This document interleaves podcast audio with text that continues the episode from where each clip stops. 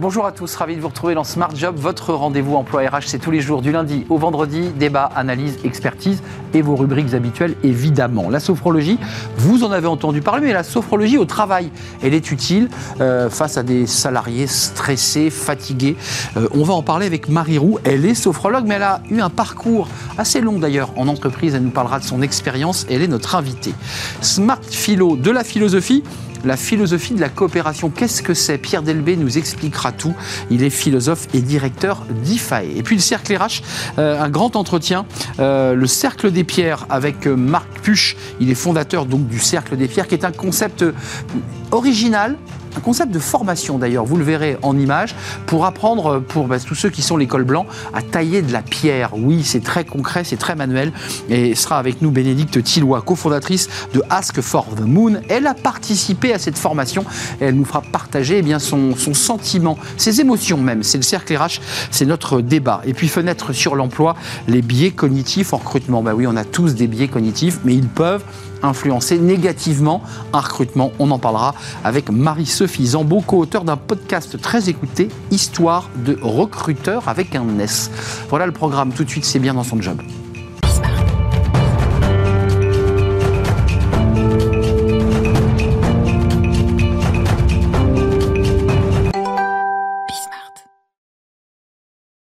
Bien dans son job pour parler de sophrologie avec Marie Roux. Bonjour Marie. Bonjour. On est très heureux de vous accueillir. Euh, avant de parler de cette technique euh, et qui répond d'ailleurs à, des besoins importants quand on voit les chiffres de stress, de burn-out, d'épuisement psychologique, on se dit que la sophrologie fait du bien. D'abord, un petit mot sur vous, parce que vous n'avez pas fait une école de sophrologie à 23 ans pour créer votre boîte.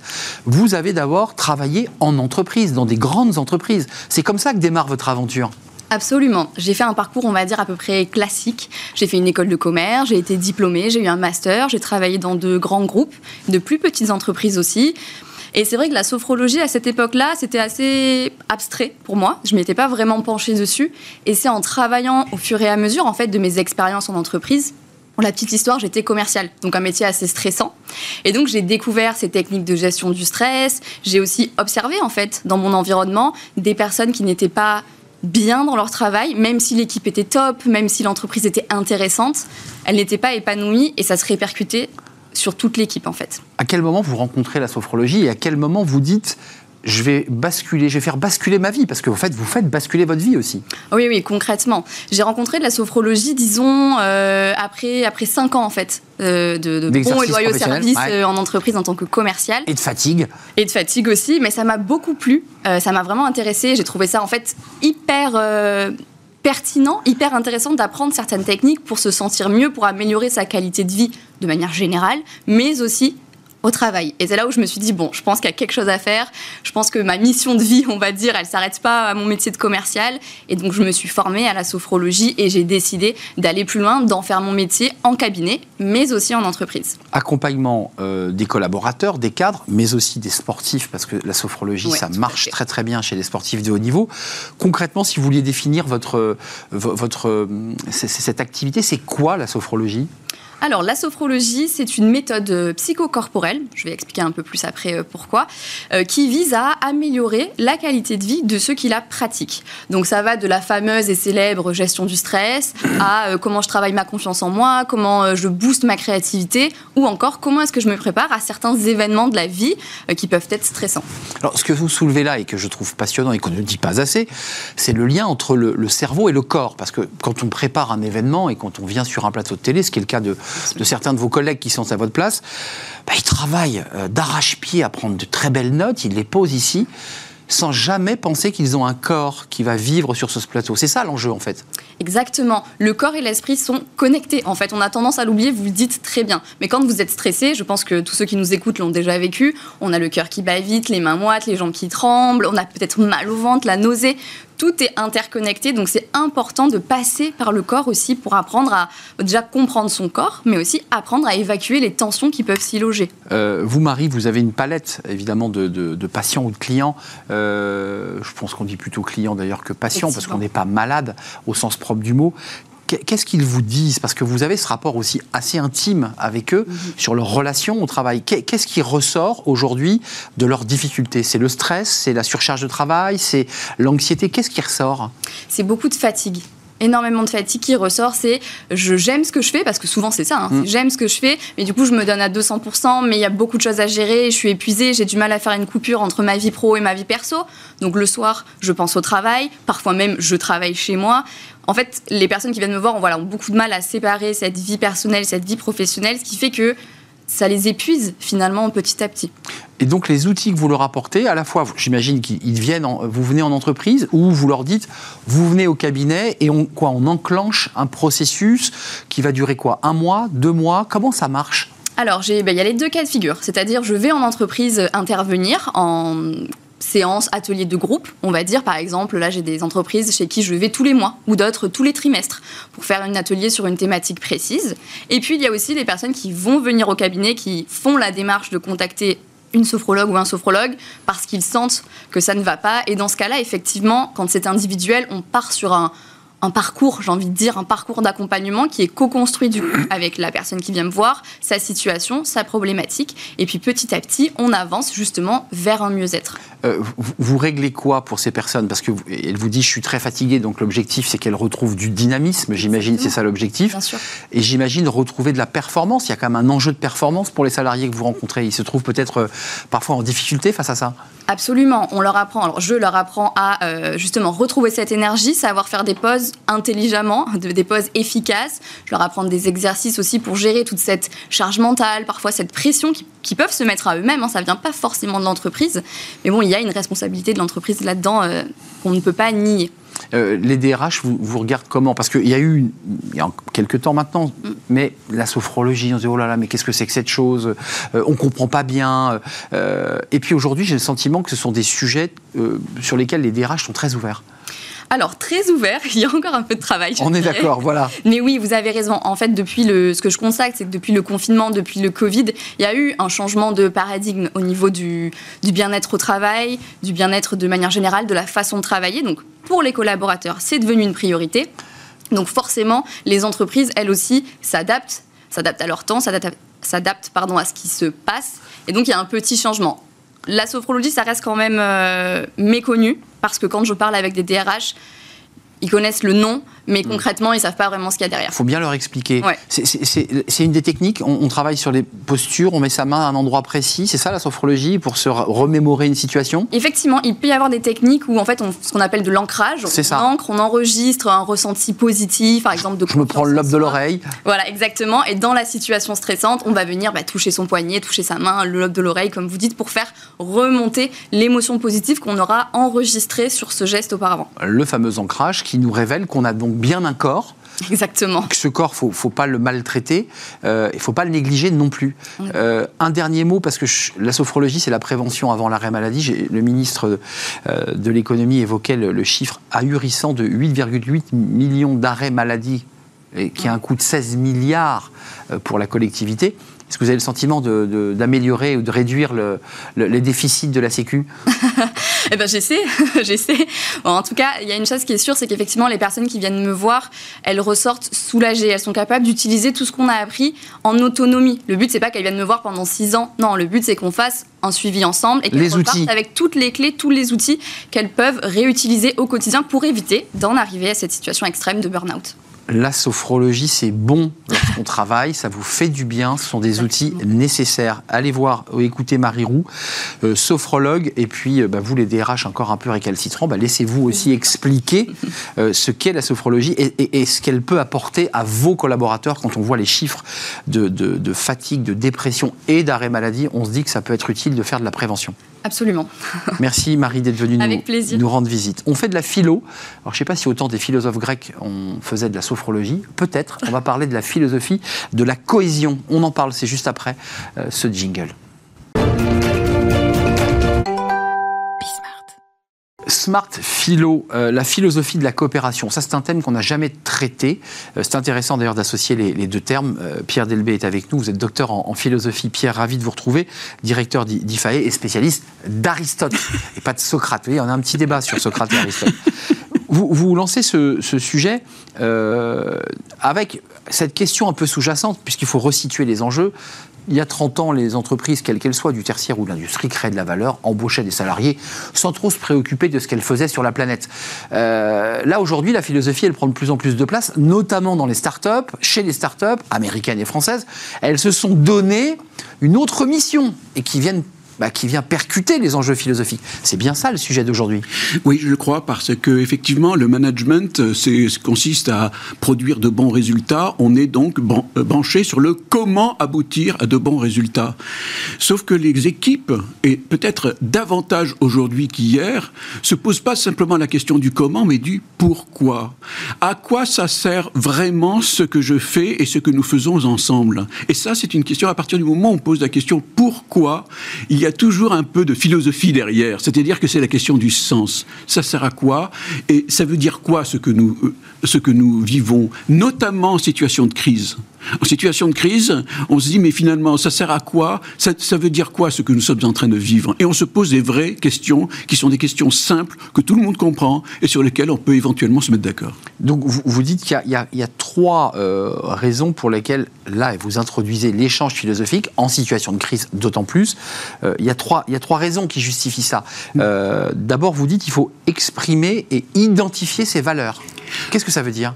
Je crois que si vous voulez, c'est très important de pouvoir exprimer dans l'activité euh, euh, euh, professionnelle dans laquelle on est les valeurs qui sont vraiment importantes pour soi. Et qui ne sont pas simplement des valeurs éthiques qui sont aussi des valeurs, qui sont des valeurs de l'utilité. La performance est une valeur. C'est un au nom de quoi nous agissons ensemble. Nous agissons. C'est un gros mot. Hein, ça a été considéré comme un gros mot là, la performance. Oui, mais quand même, la performance, c'est pas forcément non éthique. Euh, voilà. Euh, mais donc voilà, il y a des valeurs et il faut donc réconcilier les valeurs éthiques et les valeurs utiles, si je puis dire, les valeurs de la rentabilité, de l'efficacité, les valeurs éthiques, du respect des personnes. Et je crois qu'il faut commencer par là, parce qu'à partir du moment où les personnes peuvent s'exprimer là-dessus, à ce moment-là, on peut comprendre ce que chacun, ce qui est important pour chacun à vivre. Euh, ça, veut dire qu'il faut qu'il y ait un médiateur ou une médiation, et j'entends que c'est la philosophie, en tout cas le philosophe ou celui qui porte ces messages, qui, ferait cette médiation, parce que c'est pas si simple, on n'a pas de métier quand même dans l'entreprise qui fait ça. Bah, vous savez, euh, je crois que la philosophie, ça, ça sert à mettre des mots sur des choses que l'on comprend d'une façon plus ou moins implicite, que l'on vit. Mais voilà, à partir du moment où on commence à mettre des mots, que ces mots, on les définit, et que ces définitions sont suffisamment claires pour euh, les uns et les autres, de telle façon qu'on puisse adhérer. Vous voyez, c'est commun. Comment Un espace Exactement. En d'autres termes, on commence par un tour de table. Vous savez, Aristote commençait toujours comme ça. Il voulait savoir comment, euh, ce que c'est que la nature. Alors, il, allait interroger Thalès, Anaximène, Anaximandre, euh, Héraclite, et tout, etc. Euh, il y a une petite phrase que, que vous avez utilisée dans, dans cette chronique passionnante. je la cite, c'est vous qui l'avez sélectionnée, mais je la trouve extraordinaire, qui correspond d'ailleurs à ce qu'on se raconte. Les philosophes arrivent quand la connerie devient insupportable, affirme ce philosophe de la silicone Andrew Taggart. Il y a beaucoup de conneries dans le business en ce moment, dit-il. Ou disait-il d'ailleurs. Il euh, y, a de ça. Il ne faut pas que ça soit non plus bullshit. Comment Non. je, je, me permets de vous challenger un peu, mais on, veut bien faire de la philosophie, mais on, se dit, mais c'est quoi? C'est bullshit, on va passer deux heures à essayer de... Non, pour vous, c'est fondamental, c'est matriciel. Oui, c'est sortir, si vous voulez, des boîtes à outils. Vous savez, on dit des boîtes à outils managériales, vous avez un problème, de, vous avez un problème, vous utilisez tel outil, etc. etc. Non. la véritable relation managériale est une relation de personne à personne qui suppose une interrelation et qui fait qu'on est à peu près sur la même longueur d'onde. Et s'il n'y a pas ça, qui est une relation toute simple et qui est de l'ordre de la confiance interpersonnelle pour travailler ensemble, en équipe, etc., pour arriver à de bons résultats. Les deux sont absolument indispensables. Et l'équipe et les résultats. Donc, adopter une communication sincère euh, et non faussée, parce que ça c'est un terme d'économiste, mais c'est ça l'idée, c'est que ah on se parle, j'irais, de droit dans les yeux, d'égal ben, C'est-à-dire que vous à la bonne hauteur. Vous savez, je vais vous dire, l'éthique, ça se voit. Si jamais vous avez un comportement correct parce qu'il le faut, voyez ce que je veux dire? Les autres, ils le comprennent bien. On n'est pas vraiment dans l'éthique. L'éthique, ça suppose d'avoir un respect euh, réel de l'autre. Vous voyez ce que je veux dire? Et à partir du moment qu'on a un respect et que ce respect est réciproque, il faut bien que ce soit réciproque, hein, bien sûr, de part et d'autre, à ce moment-là, vous pouvez avoir de la confiance qui est le commencement de la coopération. Donc, sans exagérer ce que je vais vous demander, mais est-ce qu'il faut un philosophe dans chaque entreprise? Qui porte ces valeurs éthiques Qui porte ces messages La DRH, c'est compliqué quand même. Bah, moi, en tant que philosophe, disons que je, suis, euh, euh, je suis, comment dirais-je, c'est mon domaine privilégié. Mais vous savez, les, chefs d'entreprise, ils savent très très bien ce que je suis en train de vous dire. Ils savent très très bien qu'ils doivent créer du, consensus, ils doivent créer du commun. Philosophe sans le savoir, quoi. de toute façon, on est tous plus ou moins philosophes. Je vous rappelle que la philosophie, c'est un mot de dérision. Hein. C'est, non, moi je ne suis pas un sage, je ne suis que un ami de la sagesse. Et nous sommes tous un petit peu là-dessus. Vous voyez ce que je veux dire? C'est un mot de dérision. Il ne faut pas non plus mettre la philosophie comme un truc. on la met un peu haut, en fait. On, la met un peu haut. La philosophie, c'est tout simplement se poser des questions essentielles. Et à partir du moment où on est sur ce registre, eh bien tout de suite ça parle et les gens commencent effectivement à échanger en vrai. Avec tout de même dans la donnée du philosophe la considération et les données éthiques. Il faut quand même porter des, quand même des valeurs éthiques. Oui, mais vous savez, encore une fois, dans le monde de l'entreprise, les, valeurs éthiques sont d'autant mieux euh, respectées et entendues qu'on est également sensible aux valeurs utiles. En d'autres termes, il ne faut pas faire de la, moraline, vous de la moralisation excessive en disant l'éthique, l'éthique, l'éthique. Non, non, non, attendez, il y a éthique et efficacité. Et c'est toujours pour le manager la grande difficulté de faire en sorte que les deux soient possibles. Le savant dosage de la philosophie de la coopération dévoilée, présentée par euh, Pierre Delbé. Vous, chef d'entreprise, sans le savoir peut-être, vous faites finalement de la philosophie de la coopération, c'est-à-dire faire en sorte que tout le monde puisse s'entendre sur des valeurs partagées. Absolument. Merci Pierre, directeur d'IFAE. Vous êtes philosophe, on l'aura évidemment compris. On fait une courte pause, on, s'intéresse au DRH. Bah oui, une émission euh, autour de l'emploi, ce sont les DRH. Euh, et justement la relation euh, au métier manuel. Bah, c'est compliqué, oui, de faire un, métier manuel. Euh, comment on fait? Bah, vous allez le voir dans cette émission euh, avec nos invités des tailleurs de pierre. Oui, on apprend à des cadres, à des DRH, à des dirigeants à tailler la pierre, à revenir aux choses essentielles, accompagnées. C'est à la fois ludique, c'est aussi une formation. Regardez, et on accueille mes invités juste après la pause.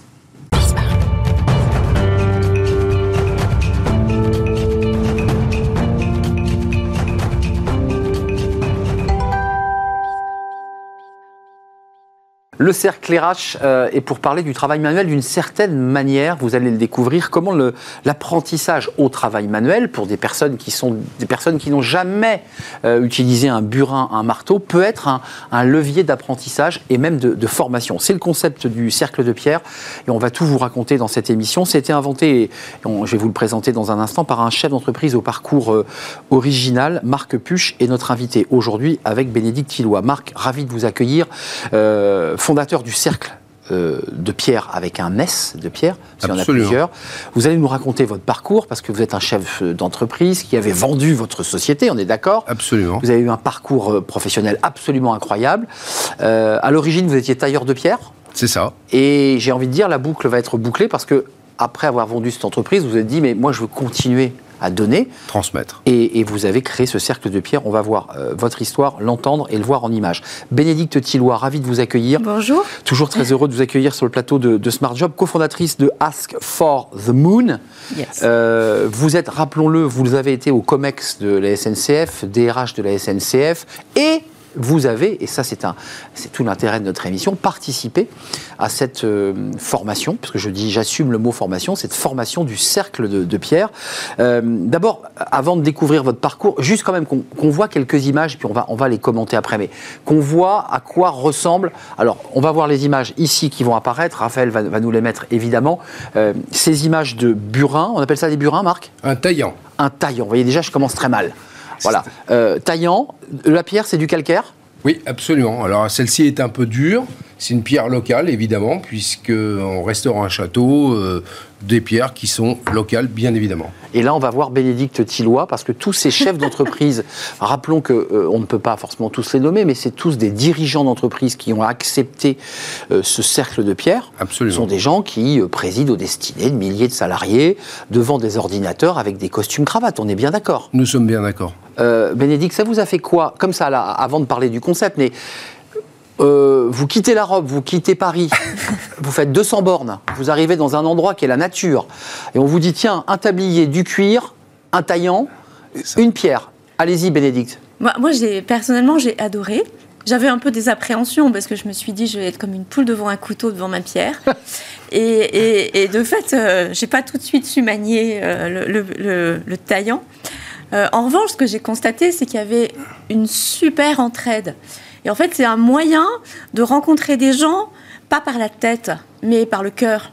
Et, le corps. Et le, et le corps. Et en fait, on a tout de suite euh, été euh, euh, des tailleurs de pierre, un collectif de tailleurs de pierre qui s'est entraidé. Et c'est comme ça qu'on a eu accès les uns aux autres. Et, et la première fois, Bénédicte? ah, C'était tout à fait la première fois. J'avais jamais. Alors, j'ai déjà fait du travail manuel, mais j'allais dire du travail manuel. Vous peignez, hein, je, je précise. Ouais, ouais. Mais ça, ça a strictement rien à voir. C'est sans doute beaucoup plus exigeant. Et ce que j'ai trouvé super, c'était le, le fait de pouvoir à la fois faire son propre travail personnel, l'inscrire dans le travail des autres, puisqu'on travaille tous ensemble sur euh, un objet qui est l'embrasure d'une fenêtre. Donc il faut qu'on se mette d'accord, il y a un plan qu'on respecte tous. et puis euh, il faut les, les, les, les, comment dire, les placer les unes sur les autres.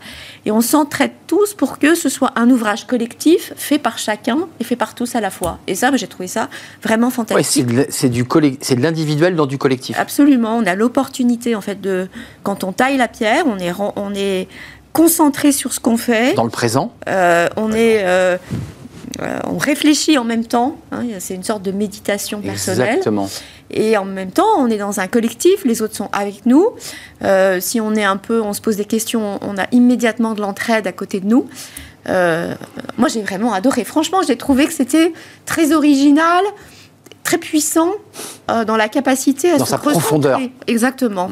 Très intense. Euh, et, c'est assez rare, en fait, dans, les formations.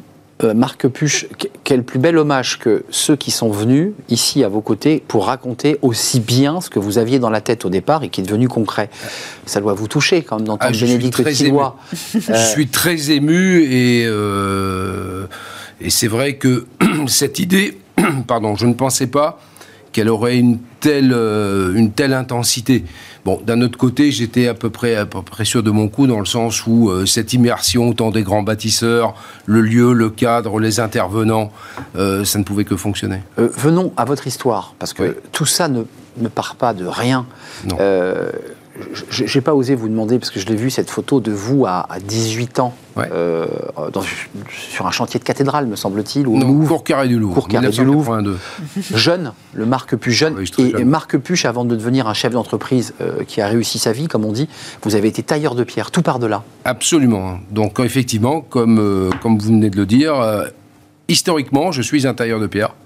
J'étais euh, donc tailleur de pierre dans les monuments historiques. J'ai travaillé sur des chantiers à Paris, pour Carré du Louvre. Voilà. Après, j'ai bifurqué et je suis devenu un chef d'entreprise. Et je pourrais être, je parlerai de cette aventure entrepreneuriale assez incroyable. Et puis, je me suis toujours intéressé au monde qui nous entourait. Donc, j'ai regardé un petit peu ce monde changeant sur les 20, 30 dernières années. On s'aperçoit qu'effectivement, aujourd'hui, euh, beaucoup de choses sont en train de changer. Beaucoup de gens se posent des questions. Vrai. Le monde est en manque de repères. Euh, d'ailleurs, il n'y a pas un article euh, qui ne sert pas aujourd'hui sur la notion de quête de sens. Qu'est-ce qu'on doit faire? Qu'est-ce qu'on doit venir? Il y a de plus en plus de gens plus ou moins malheureux dans leur travail. Donc tout ça fait que, et par rapport à mon vécu, je me suis dit, a un moment donné, il y a peut-être quelque chose à faire. Je peux transmettre par rapport déjà à un vécu de tailleur de pierre. parce que vous étiez là, vous étiez sur le chantier. Hein, ah, mais j'étais avec eux. De temps en temps, vous, vous amenez un peu le taillant. Euh, ah, voilà. Je, je, reste un tailleur de pierre. Il était là, deux, trois fois, je parce pense que. parce que c'est quoi, excusez-moi, je ne l'ai pas fait, mais le taillant rip, vous faites une, encoche un peu trop profonde. Enfin, c'est ça le danger. Oui, ou on fait rien du tout. C'est-à-dire. on fait rien. on produit rien, quoi. on produit rien. C'est-à-dire, en fait, c'est quand même très lourd. Bah euh, il, faut, il faut faire. Enfin, la pierre, elle est intacte. Et il faut retirer des éclats successivement pour ensuite retrouver une oblique parfaite. Et, c'est donc un travail de précision et de force en même temps. Et donc ça demande une très grande concentration. Et on peut, chaque coup euh, peut taper à côté et on peut faire beaucoup de dégâts. Mais dans votre parcours de chef d'entreprise, parce qu'il y a beaucoup de chefs d'entreprise qui, au, cours d'une carrière, vont vendre leur entreprise et vont se poser des questions sur l'après. Euh, le livre de Bénédicte Tillois, je ne l'ai pas donné, mais c'est la, la, team, le jour où j'ai quitté mon COMEX pour une start-up. Là aussi, il y avait quand même l'idée de, voilà, de, de, tourner la page, de passer à autre chose, de donner autre chose. Vous vous êtes posé cette question. Vous vendez votre entreprise, vous vous retrouvez bah, assis sur votre canapé et vous dites, mais qu'est-ce que, qu'est-ce que je vais pouvoir donner en, fait, moi, moi euh, à titre individuel, j'ai toujours été convaincu que dans tout homme, il y a un moment donné, il faut transmettre. Moi, je suis convaincu que nous ne sommes que de passage. Donc, j'ai vécu de 0 à 59 ans une histoire, un vécu. Et aujourd'hui, pour moi, il est inconcevable que les 20 prochaines années, je puisse euh, disparaître sans laisser un témoignage, des références. En tout état de cause, le cercle de Pierre, c'est pas une entreprise commerciale, je suis pas là pour ça, tout ça est derrière moi. Pour moi, le cercle de Pierre est destiné vraiment dans la notion de transmission, de transmettre des valeurs qu'on pourra développer tout à l'heure si vous le souhaitez. Les, valeurs, c'est important. C'est aussi les valeurs des tailleurs de pierre, des constructeurs de cathédrales qui se sont construites sur des siècles. Parfois, on ne voyait pas la cathédrale terminée. Enfin, ça dit quelque chose aussi de ce qu'on donne. Mais vous, dans, dans, le cheminement, vous avez eu le présent, vous nous le racontez, cette concentration ultime, intense. On dort, à mon avis, comme un bébé le soir quand on. je pense. C'est clair. Euh, voilà, ça, ça, vide le cerveau aussi. oui, oui. Et en, ce qui est assez extraordinaire, c'est qu'on est à la fois effectivement concentré sur le présent et on sent qu'on est partie prenante d'une histoire qui a commencé très longtemps avec, avant nous et qui se poursuivra très longtemps après nous, puisqu'en fait on travaille sur un, tout petit morceau du château qui est cette embrasure de fenêtre. On s'aperçoit qu'il y en a d'autres à retravailler et on se dit ça que si on a ça rend, tout modeste. modeste. Et si on a bien travaillé, elle est là potentiellement pour l'éternité cette pierre. Eh et, ça c'est vertigineux. Donc il faut, faut pas la rater quoi. et qui plus est, euh, on, demande euh, aux gens qui viennent de signer leur pierre parce que je trouve que c'est un symbole fort. Chacun va peiner à tailler cette pierre, mais pour moi, elle doit être signée et elle sera posée pour la postérité dans ce château. Mais Marc et, Bénédicte, parce que tous les deux, vous êtes finalement, vous vous êtes trouvés euh, à, travers ce... Euh, on parle d'IA, on parle de chat GPT, on parle de dématérialisation de, tous nos échanges financiers.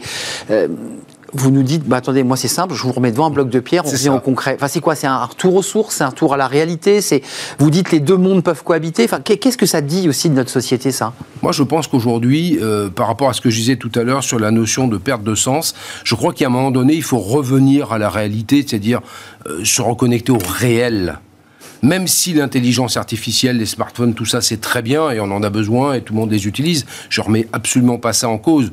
Mais je pense qu'à un moment donné, il faut revenir à ce que nous sommes. Nous sommes faits dans la matérialité, revenir à des choses simples, basiques. Euh, euh, Bénédicte, vous en pensez quoi? Parce que ça, c'est un sujet qui interpelle aussi les, patrons de COMEX, ceux qui dirigent les boîtes qui étaient dans votre cercle de pierre. C'est quoi ma vie? Je, fais quoi? Je suis qui? Je vais où quoi? Bah, En fait, ils étaient euh, un peu comme moi aussi d'ailleurs, tous issus quand même euh, du monde euh, de la tech. Donc on est mmh. quand même euh, très ben connecté et on concerné par les évolutions, notamment l'intelligence artificielle bah, générative. Hein. C'est votre nouveau défi. Hein. Absolument. Et eh the Moon, c'est bien de ça dont il s'agit. Et, et, ça cohabite avec ces moments intenses où on reprend, on se reconnecte à la matière, au présent, à la main. Et, et je pense que c'est important et complémentaire. Et, et je, enfin, cette expérience de faire travailler ses mains, ça a été d'ailleurs très bien décrit par un sociologue qui est Matthew Crawford, qui a mm. écrit L'éloge du carburant. bien sûr. Hein. Euh, on peut chef-d'œuvre. Un, chef-d'œuvre euh, qui, personnellement m'a marqué, c'est-à-dire euh, quel que soit le, enfin, la déconnexion, elle n'est pas uniquement virtuelle, elle, elle est aussi dans l'écart qu'il y a entre le fait d'imaginer des stratégies et de les exécuter. Et le drame des dirigeants, c'est qu'en fait, ils sont très loin de l'exécution. Et euh, dans les startups, on voit d'ailleurs qu'on reconnecte la stratégie et l'exécution en faisant des essais-erreurs euh, pour euh, être capable de réussir les projets qu'on mène. Et là, ça va encore plus loin, puisqu'en fait, le, l'essai-erreur, il est immédiat. Hmm. Et, ah bah c'est la main, en fait, qui, qui, le constate. Payez cash, quoi, l'erreur. Hein. exactement. Et, et c'est pour ça que c'est à la fois très ambitieux parce qu'on inscrit son œuvre dans l'ouvrage de l'histoire et euh, extrêmement modeste parce que euh, le moindre éclat de côté, en fait, fait rater euh, l'expérience, fait rater le. Donc il y a une pression. Une petite pression. Une petite pression qui est amoindrie par le fait qu'on est tous ensemble, qu'il y a beaucoup d'entraide, qu'il c'est extrêmement chaleureux et que euh, on vient au secours les uns des autres si on s'aperçoit qu'on a fait des, bêtises en fait. Marc Puch, c'est un rapport au travail donc que vous réinsérez, que vous réinscrivez dans une réalité, dans une temporalité, dans un labeur au, sens propre du mot labeur. Oui. Euh, c'est important pour vous de le ramener parce qu'on parle beaucoup du travail, du sens au travail, de ces Français qui se perdent, vous le disiez. Bah, j'ai le sentiment que là, ils se sont retrouvés devant votre pierre. C'est ah, complètement incroyable. Mais parce que je crois que l'homme a besoin, à un moment donné, de percevoir et de mesurer son action Hmm. concrète et Réelle. C'est-à-dire qu'en taillant une pierre, on ne peut pas faire plus concret qu'en taillant une pierre. Donc on perçoit, on mesure, et puis on a le sentiment de contribuer à la, à la construction du monde. Finalement, alors que le virtuel, en tout ça est très virtuel, alors qu'en taillant une pierre, en la posant dans le château, j'ai le sentiment d'avoir, euh, j'ai perçu, j'ai mesuré, et j'ai contribué à la construction du monde. Juste, il nous reste quelques minutes, on a un petit peu de temps, mais euh, pourquoi vous considérez, vous, que c'est un outil de formation? En quoi c'est un outil de formation? C'est intéressant parce que France Compétences travaille sur des, de réfléchir à des accompagnements qui ne sont pas que des hard skills et former les collaborateurs aux soft skills. Est-ce que c'est un outil soft skills aussi pour les dirigeants et pour tout le monde d'ailleurs? Ah, complètement. Enfin, je pense que Bénédicte pourrait en parler au mieux que moi, puisque c'est elle qui l'a vécu. Ouais, elle a- elle a- mais, mais le cercle de pierre est bien une formation sous un format séminaire qui est à la fois une boussole. Pourquoi je parle de boussole? Parce qu'on va essayer de retrouver des repères, mais on repart aussi de ces deux jours-là avec des concepts, hein, comme l'a évoqué tout à l'heure Bénédicte, euh, entre... Il y a un philosophe, hein, Raphaël Enthoven, Oui. qui vient aussi lire des Oui. textes. Absolument. Qui élève aussi l'esprit. Pas que lire des textes, c'est-à-dire qu'en Ah fait, euh, qui nous aide à débriefer de l'expérience et de la, rec- enfin, de la, de la relire euh, en, en la confrontant à euh, des Hum. textes euh, de grands philosophes. Et donc, on, avait, on a travaillé alors, sur le mythe de Sisyphe, bah oui. Hein. Euh, et, et- et donc, c'est en fait, on apprend aussi, on apprend quand on se confronte au réel, et on apprend aussi quand on fait un travail un peu réflexif, euh, de, de- de poser l'expérience qu'on vient d'avoir et de la et de les- la verbaliser, la verbaliser avec les autres, ça fait progresser aussi. En, fait, oui, c'est aussi, c'est aussi le deuxième euh, effet Ouais. de la formation, Ouais. c'est qu'on est ensemble et il y a un partage aussi. Ouais. Bah, on crée une communauté de bâtisseurs. C'était l'idée que j'avais à la base. Je veux créer cette communauté qui à la fois partage un objectif commun où chacun va apporter sa pierre à l'édifice, mais qui s'inscrit dans un ensemble. Et puis ce que je voulais apporter dans l'idée, c'était de, de, comme je dis, euh, de, de- de réussir à fusionner le savoir et le faire. Le faire, on taille une pierre, on apprend à tailler une pierre, mais dans le savoir, je voulais que la partie philosophique euh, nous élève. En fait, c'est comme j'aime bien dire cette phrase, c'est pour moi un être humain équilibré a les pieds dans la terre, la tête dans les étoiles. Hmm. Et dans le cercle de pierre, en faisant intervenir un, un- un philosophe, Hum, un intellectuel, un sûr. intellectuel, parce que l'un va avec l'autre. C'est pas Oui. C'est manuel pas mécanique, hein, le taillant. Il faut que le cerveau fonctionne très fort. hein. Exactement. Et excusez-moi, Bénédicte Tilloy, mais euh, une fois que vous avez fait bien dormi, vécu cette expérience, ensuite vous avez repris votre vie. Forcément, on revient à Paris, on quitte le tablier en cuir et puis on reprend euh, ses habits. Euh, comment vous vous nourrissez de ce, qui- ce que vous avez euh, vécu? Parce que ah, en- ensuite, on chemine avec tout ça. Euh, D'abord, il y a une- la- cette grande, cette entraide qui s'est constituée, c'est un- une ressource euh, pour euh, Un réseau pour la suite. Mais Oui. au-delà du réseau, c'est une, une, une, une amitié euh, qui est née en Ouais. fait euh, d'un travail commun. Et ça, c'est très précieux. Une fraternité. emboîtés les uns aux autres Oui, par ces pierres oui, qui, qui servent. exactement, exactement. Et ça, je trouve que c'est un très précieux de euh, le, le- le plaisir ressenti du travail manuel. euh, ça incite en fait à le pratiquer éventuellement dans d'autres disciplines. Euh, ça- on ne taille pas la pierre dans son jardin, mais euh, euh, en, Non, mais en re- jardinant ou en peignant, Ouais. en fait, on retrouve ces sensations C'est quoi C'est se reconnecter finalement oui, c'est une reconnexion et puis c'est surtout, en fait, le, quand vous, c'est le reste n'a plus de prise sur vous, c'est-à-dire vous êtes ici et maintenant dans la tâche Ouais. que vous réalisez. Essentiel. Essentiel. Alors qu'on passe notre vie à être dans le passé, Ouais. dans le futur. Enfin, quand on ça. est chef d'entreprise, Ouais. C'est ça. on passe, la- on, on imagine ce qui va arriver, enfin ça. on le rêve, et puis on fait attention euh, et on vit parfois dans le passé aussi. C'est-à-dire et on n'est jamais dans son présent. Oui. Ce, qui est, ce qui est- ce qui est vraiment intéressant dans votre outil, c'est que c'est de la reconnexion, à la fois qui vide le cerveau, mais qui reconstruit. C'est complètement. C'est je me vide. C'est reset, quoi. C'est un reset, c'est je, me- je me vide de tout. Et d'ailleurs, je dis, euh, quand les- on arrive le premier jour, je dis laissez à l'extérieur de l'enceinte, avant de rentrer dans l'enceinte médiévale, laissez tout ce que vous représentez à l'extérieur, venez à l'intérieur de, de- de- du, du château comme vous êtes. Soyez vous-même. Hmm. Il y a le vrai lâcher-prise. Venez comme vous êtes, ça c'est un autre slogan. Oui, mais il y a- y, y de ça.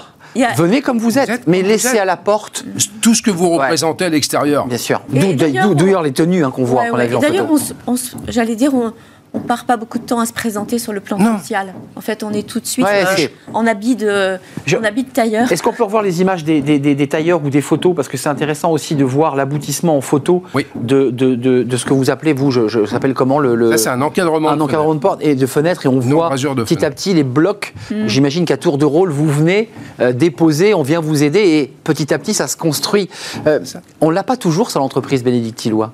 Ça, ce, ce plaisir de, de se dire bah ça y est, j'ai tout emboîté. C'est jamais fini une entreprise en C'est fait. jamais fini et, et- et pour avoir travaillé dans, dans les infrastructures, Des grosses orgas comme on dit. on, on réfléchit à des sujets et c'est nos successeurs et les successeurs de nos successeurs Exact. qui verront se réaliser. Il y a un petit effet cathédrale là. Et, et là, exactement. Et là, en même temps, on voit tout de suite. Et en même temps, on place, euh, on place tout ça dans, dans, dans une sorte de, de grand univers, ou en tout cas de- de- d'espace temporel beaucoup plus large. c'est les deux à la fois, ici et maintenant et plus tard. Et Ici, réinventer notre, ouais. notre rapport au temps long, surtout. Parce que les bâtisseurs d'une cathédrale, ce qui, est, ce qui est intéressant, c'est que les premiers bâtisseurs, les premiers tailleurs de pierre, savaient qu'ils ne verraient jamais la fin. Clairement. Mais ça n'a pas empêché chaque, euh, chaque génération de travailler au mieux parce qu'ils avaient un projet qui était transcendant. La suite, c'est de poursuivre et d'essayer d'évangéliser le plus largement possible. Je mets des guillemets au mot, pour tous ceux sûr. qui s'intéressent à ce sujet et qui veulent se recentrer, euh, se, se ressourcer. Est-ce que j'utilise le bon mot? Ouais, oui, oui, se ressourcer. Moi, j'aime bien l'inspire et l'expire. C'est-à-dire que je, je viens expirer et je viens m'inspirer. Et je prends des choses. Et je prends des choses. Le cercle de pierre, qu'est-ce que c'est beau Euh, Ça se passe dans le Loiret, euh, me semble-t-il. Je, je le dis parce que c'est un département qui m'est cher à mon cœur, donc je le dis, euh, qui est un beau département. Merci à vous, euh, Bénédicte Tillois. La team, le jour où j'ai quitté mon COMEX pour une start-up, et peut-être un prochain livre sur le jour où j'ai enfilé le tablier en cuir pour tailler la Avec pierre. plaisir. Peut-être, je ne sais pas. Et peut-être un livre aussi de Marc Puche pour raconter aussi toute son histoire personnelle, la densité de son expérience de vie, et qu'il retransmet et qu'il le donne à travers cette formation du cercle de pierre. Allez donc sur son site. Merci à vous deux. Merci. C'était un Merci vrai, vrai plaisir de, de vous accueillir. Euh, et puis évidemment, tout de suite, c'est euh, Fenêtre sur l'emploi et on accueille notre invité.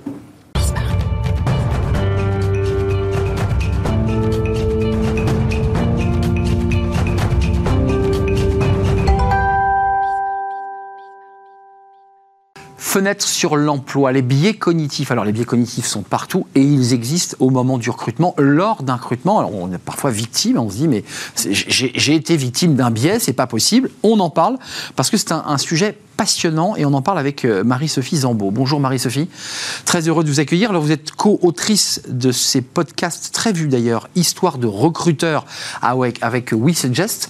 Euh, C'est important d'en parler. D'abord, juste pour définir un tout petit peu en recrutement, vous nous disiez il y a 250 biais. Dans le recrutement, il y en a combien? Vous en avez identifié combien? Sans les lister tous, quoi. C'est plus de 30, c'est plus de 40 biais? Bonjour Arnaud, très très bonne question pour, euh, pour débuter. Il y a plus de 250 biais, comme vous le dites, qui ont été identifiés par les chercheurs à ce jour. La plupart vont s'appliquer en fait dans le phénomène de prise de décision. Le recrutement est éminemment une activité où il y a beaucoup de prise de décision.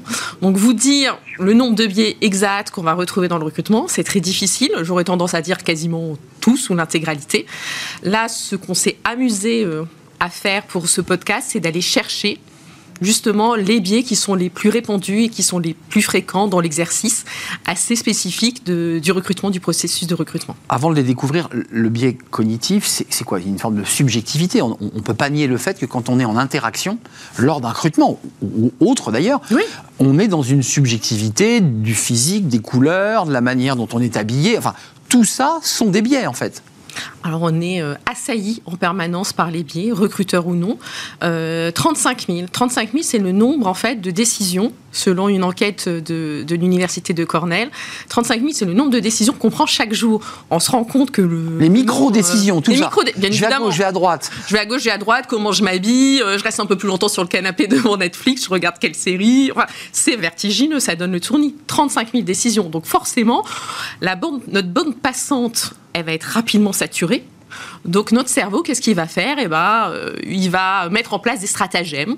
Voilà, pour essayer de s'en sortir. Euh, et ces stratagèmes, on va dire que ça s'appelle des biais cognitifs.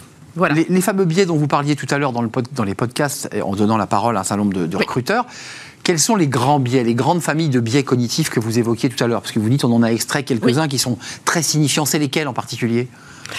Alors, il y a trois grandes, sur les 250 biais, ils peuvent être rangés, classifiés. En, grand, en grande euh, famille. En, en trois grandes familles. Les biais qui sont liés au raisonnement. Voilà, c'est, on, on va te, il y a des petites devinettes ou blagounettes où on se rend compte qu'on peut se tromper assez rapidement. Euh, le premier réflexe n'est pas le bon, donc le biais de raisonnement. Il y a des biais qui sont liés au groupe et à la dynamique de groupe, parce que le recours au collectif n'est pas forcément euh, la méthode euh, On se parfaite, trompe là aussi. miraculeuse. Ouais. Voilà, ça peut même amplifier les biais.